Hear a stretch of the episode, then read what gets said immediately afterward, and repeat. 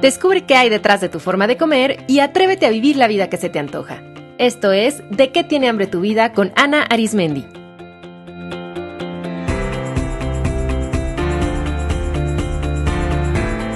Este es el episodio número 33, Fiestas, Exceso y Arrepentimiento.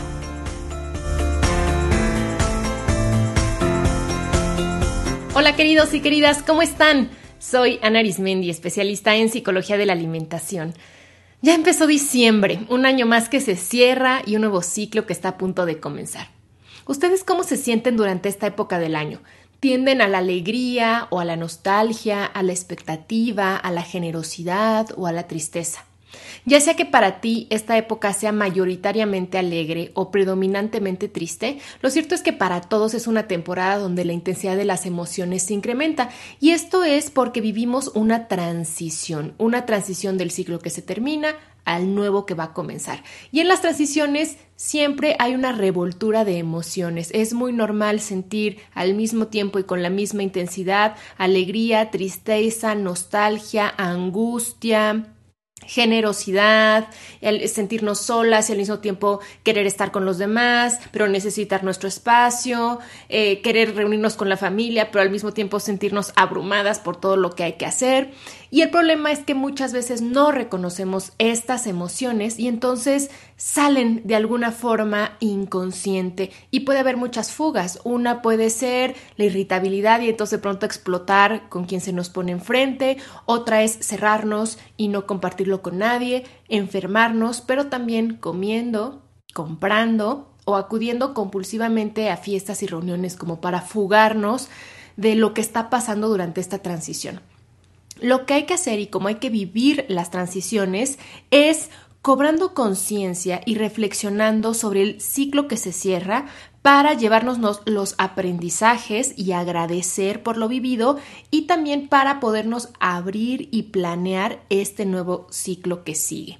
Para mí, diciembre es un momento de introspección que me tomo muy en serio porque además de que se termine el año calendárico, coincide con mi cumpleaños, así que es un cierre de ciclo doblemente significativo para mí.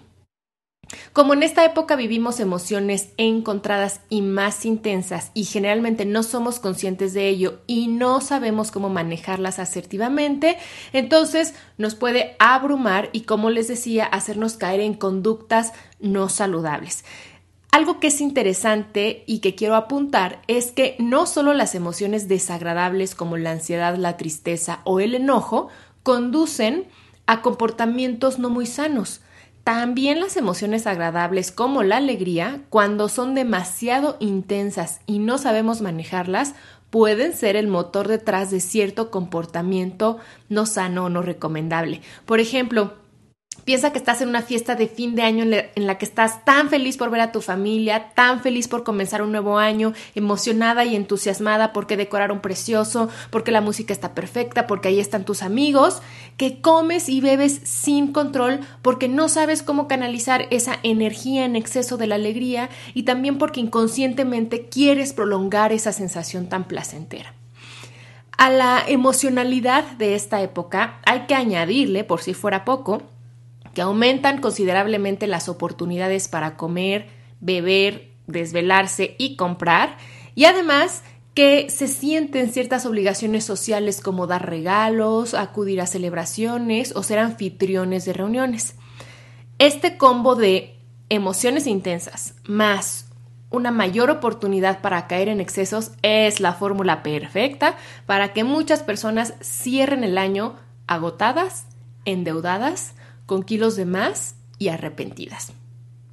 Ahorita que dije esto, ¿cómo te hizo sentir pensar que vas a cerrar tu año y comenzar el nuevo cansada, teniendo que pagar deudas porque te gastaste lo que no tienes, incómoda con tu cuerpo y tal vez hasta sintiéndote enferma?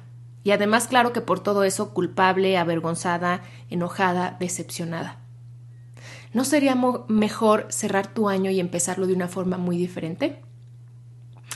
¿Te ha pasado que en enero, al subirte a la báscula o al revisar tu estado de cuenta o al ver las fotos de la fiesta de fin de año del trabajo o hacerte análisis clínicos, te dices, ay, ¿por qué lo hice?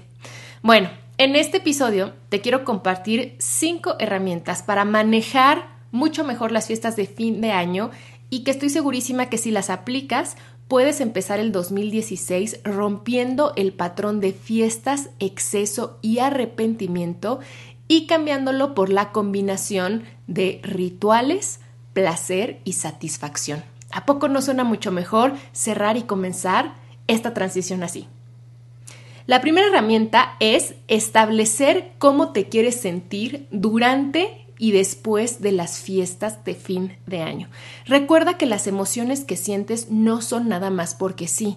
Tú las estás eligiendo de forma consciente o inconsciente. Así es que sentirte triste, sola, nostálgica, decepcionada, fracasada o contenta y generosa y con mucha ternura y con ganas de compartir, todo eso son elecciones. Así es que te invito a que pienses bien cómo quieres cerrar este ciclo y cómo quieres comenzar el nuevo.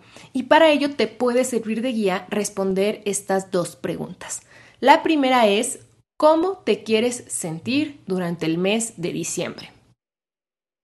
Estoy segura que no te quieres sentir abrumada y que no te quieres sentir estresada y que no te quieres sentir con resaca la mayor parte del tiempo, ni inflamada, ni con gastritis. Entonces pregúntate cómo te quieres sentir. Tal vez la respuesta sea divertida, tranquila, amorosa, generosa, agradecida, acompañada. Haz una lista con todo lo que se te ocurra. Y una vez que la hayas terminado, responde a la segunda pregunta. ¿Cómo te gustaría sentirte al iniciar el nuevo año? Visualízate en enero cuando ya se acabaron las vacaciones, cuando quitaste el arbolito de Navidad, cuando regresaste a tus rutinas laborales y pregúntate cómo te gustaría sentirte en ese momento. Estoy segura que no te gustaría sentirte con el peso de las deudas encima, presionada, arrepentida, ni avergonzada, ni culpable, ni incómoda en tu cuerpo. Tal vez tu respuesta aquí sea que te quieres sentir en enero orgullosa de ti misma, energética, clara de tus objetivos, satisfecha, empoderada. Una vez que tengas tus dos listas, compara lo que escribiste y elige de entre 3 y 10 emociones principales que definan muy bien cómo te quieres sentir en este momento de final de año y coloca esa lista final en lugares visibles, en el fondo de pantalla de tu celular o computadora, en tu pizarrón o corcho en la oficina, en el espejo de tu baño y léela todas las mañanas. Si puedes leerla en la mañana, al mediodía y en la noche, increíble, porque así vas a estar conectada constantemente contigo mismo, con cómo tú te quieres sentir, no cómo hay que hacer sentir a los invitados, ni cómo hay que hacer sentir a los niños, ni cómo hay que hacer sentir a tus colegas del trabajo, no, cómo te quieres sentir tú. Y muy importante, antes de ir a una fiesta, de acceder a organizar un evento, de decidir comprar un regalo o comer o beber cualquier alimento, pregúntate, ¿esto me va a hacer sentir como me quiero sentir? Si la respuesta es sí, adelante, pero si la respuesta es no, no lo hagas. ¿Para qué? Muchas veces queremos comprarnos algo o queremos beber una copa de vino o comer más postre por la idea que tenemos de cómo nos vamos a sentir haciéndolo, porque creemos que eso nos va a tranquilizar, porque creemos que eso nos va a hacer sentir placer, pero muchas veces eso no es cierto. Así es que te invito a que antes de servirte una segunda rebanada de pastel, te preguntes, ¿esto me va a hacer sentir sana? ¿Me va a hacer sentir tranquila? ¿Me va a hacer sentir orgullosa? Y si la respuesta es no, no lo hagas. ¿Cuál es el objetivo? La segunda herramienta que te comparto es convertir las fiestas en rituales. Una fiesta es un evento social con el objetivo de celebrar algo en particular, en este caso el cierre de año y la bienvenida al nuevo, y para las personas que lo celebran la Navidad. Celebrar y reunirnos, por supuesto que está muy bien y es parte necesaria de nuestra salud emocional y social. Sin embargo, lo que generalmente ocurre es que ese objetivo original y real muchas veces se pierde y la fiesta ya no es un momento genuino de convivencia, de compartir, ni siquiera de diversión, sino que se convierte en un momento donde se cometen excesos nada más por hacerlo, en automático, porque es fiesta, porque hay que aprovechar, porque ni modo de no beber, porque si ya está pagando la empresa la cena, pues voy a aprovechar y voy a comer doble. O hay veces que esas fiestas representan el momento en el que por fin te das permiso de hacer todo aquello que te prohíbes en el año. Si esto último te hizo clic, escucha el episodio 31 Restricción y Rebelión, donde explico esto a mayor profundidad. También la fiesta, en vez de ser un momento de alegría y convivencia, se convierte para muchas personas, como ya mencionaba anteriormente, como una fuga, una fuga para el agobio, para el estrés, para la tristeza, para el acelere, para el entusiasmo, para la soledad. Y entonces muchas personas en estas fiestas de fin de año buscan refugio en la gente, en la masa, en la música, en la comida y en la bebida para canalizar esas emociones que no saben manejar de otra forma. Te invito a que reconectes este año con el sentido real de las fiestas y las conviertas en rituales.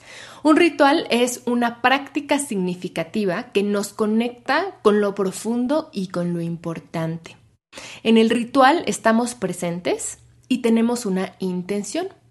Entonces, ante cada evento social, pregúntate, ¿cuál es la intención?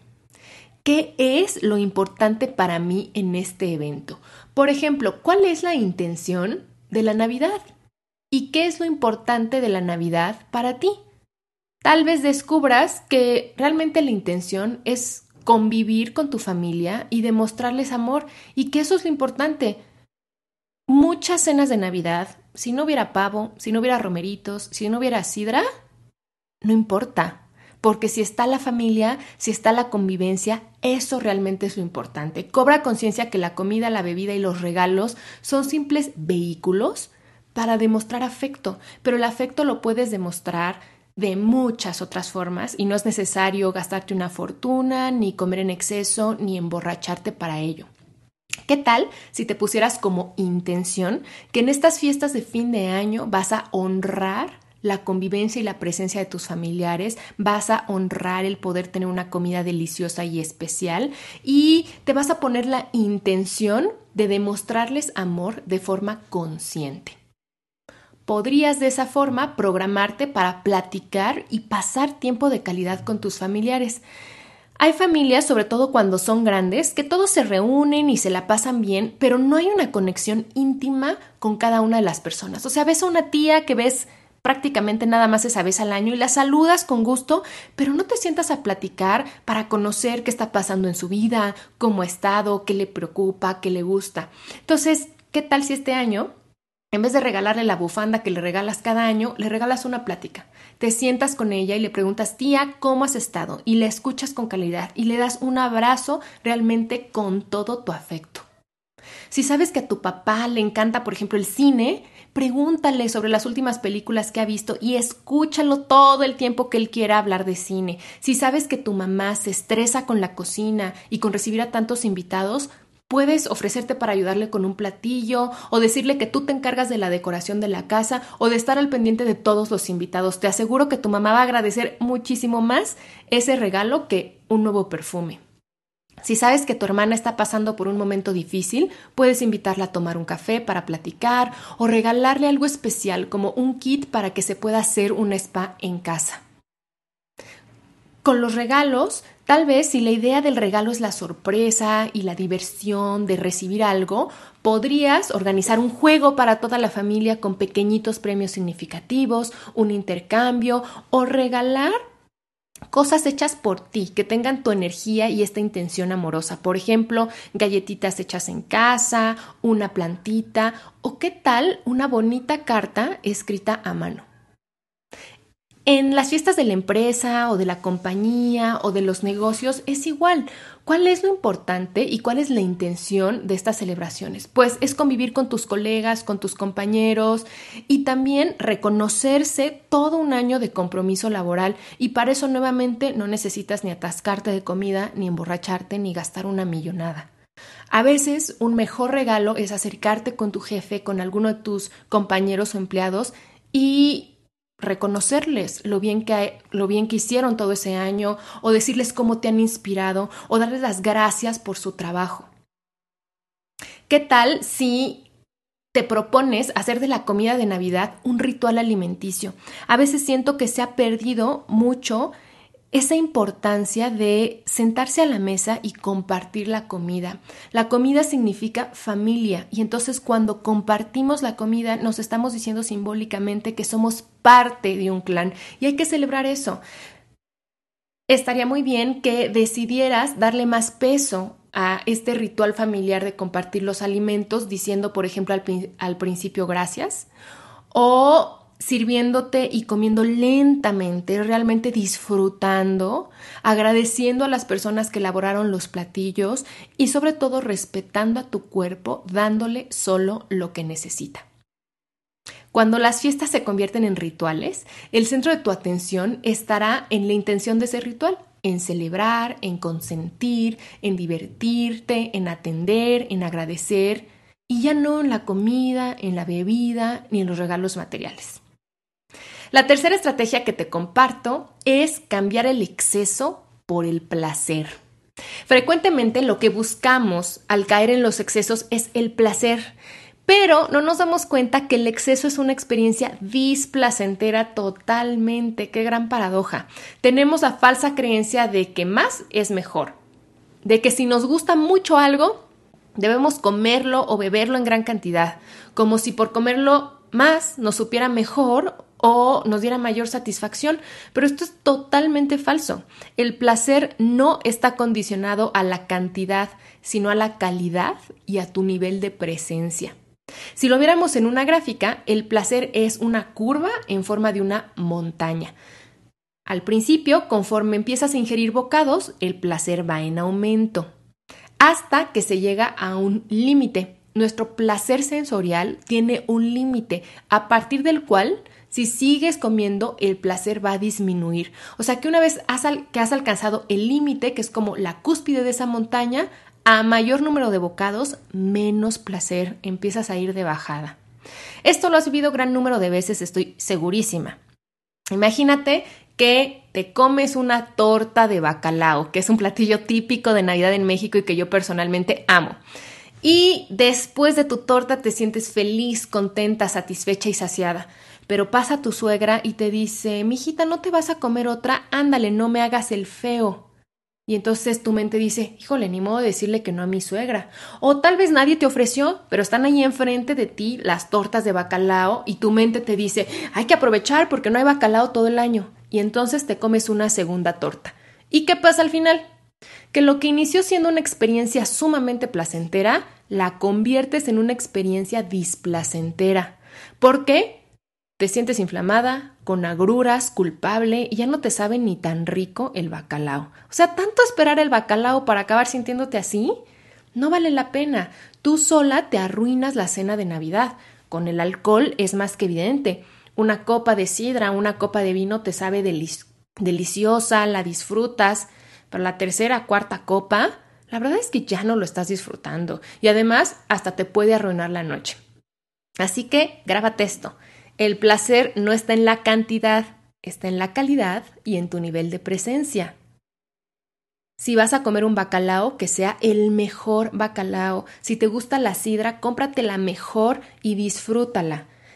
Y esta última parte de disfrútala es muy importante porque te sabe mucho mejor un pedacito de chocolate que te comes en total presencia, en conexión con tus cinco sentidos, lentamente, disfrutando el chocolate, a que te comas 10 chocolates que no son ni de tan buena calidad y que además te los comes rápido, sin darte cuenta. ¿Te encanta el ponche? Entonces toma el mejor ponche con total conciencia. Te sabrá mucho más deliciosa una taza de ponche disfrutándolo que dos tazas a prisa o de un ponche de mala calidad. Lo mismo con los compromisos sociales. En vez de atascarte de eventos, selecciona aquellos que en verdad son importantes y que te enriquecen y disfrútalos. Te invito a que en estas fiestas te conviertas en un gourmet de la comida, la bebida, los regalos y la gente. Porque sabes qué? Tú te mereces lo mejor. No te mereces cosas a la mitad. Tú te mereces sentirte bien. Así es que celébrate así. En cuarto lugar, te recomiendo ejercer tu derecho a decir que no. Esta herramienta es básica y en fin de año que hay tantas invitaciones a reuniones, que hay tanta disponibilidad de, comida, es el terreno perfecto para ponerlo en práctica. Decir que no es tu derecho y es una obligación que tienes contigo misma. Te animo a seleccionar solo aquellas compras, eventos, alimentos y bebidas que vayan de acuerdo a cómo te quieres sentir durante diciembre y enero. A todo lo demás dile no, gracias. No tienes la obligación con nadie más que contigo misma. Recuerda que a la primera persona que le debes de decir que sí en esta vida es a ti. Y cinco, por último lugar, pero sumamente importante, una gran estrategia, el autocuidado. Una de las principales razones por las que caemos en los excesos es porque nos olvidamos de nosotras mismas en estas fechas, sobre todo si tú tienes el síndrome de la supermujer y eres la anfitriona de las fiestas de fin de año tal vez de tu empresa o de tu familia, estás tan ocupada en verte bien para las fiestas, en tener todo listo para recibir a los invitados, en cocinar, estás aparte preocupada en que si comes o no comes, en que no vayas a engordar, en comprar los regalos, que se te olvida dormir, se te olvida hacer ejercicio, no descansas, no expresas tus emociones y no te das un espacio para reflexionar sobre el año y planear el año entrante, que es el objetivo de esta temporada de transición. Por lo tanto, antes que nada, hazte un espacio no negociable en tu agenda para ti. Si hay espacio para todo lo demás, debe de haber espacio para ti. No es una cuestión de tener más tiempo, sino de tener claras tus prioridades. ¿Qué te parecieron estas herramientas? Espero que las encuentres muy interesantes y que te animes a ponerlas en práctica desde ya. Así vas a vivir realmente una Navidad y un fin de año en paz, en tranquilidad, en armonía y en amor. Este cierre de año te invito a cambiar el patrón de fiestas, exceso y arrepentimiento por rituales, placer y satisfacción. Para complementar la información de este episodio, te sugiero escuchar los programas 2 sobre autocuidado, 16 sobre rituales, 12 sobre placer y 31 sobre restricción y rebelión. Estoy segura que vas a encontrar información muy interesante y complementaria también ahí. Y si estás disfrutando de este podcast, te va a encantar mi taller de qué tiene hambre tu vida. Te invito a consultar las fechas para los grupos que inician en enero, tanto online como presencial en la Ciudad de México. Y estoy muy feliz porque el año que entra de qué tiene hambre tu vida sale de tour por hasta ahora 16 ciudades de todo México. Revisa si tu ciudad está en esa lista y si no y quieres llevar tu ciudad quieres llevar este taller a tu ciudad, escríbeme para hacerlo posible. Toda la información de ciudades, fechas en la Ciudad de México online y en todo México está en de qué tiene hambre tu vida.com. Muchas gracias por escucharme, te mando un abrazo y hasta la próxima.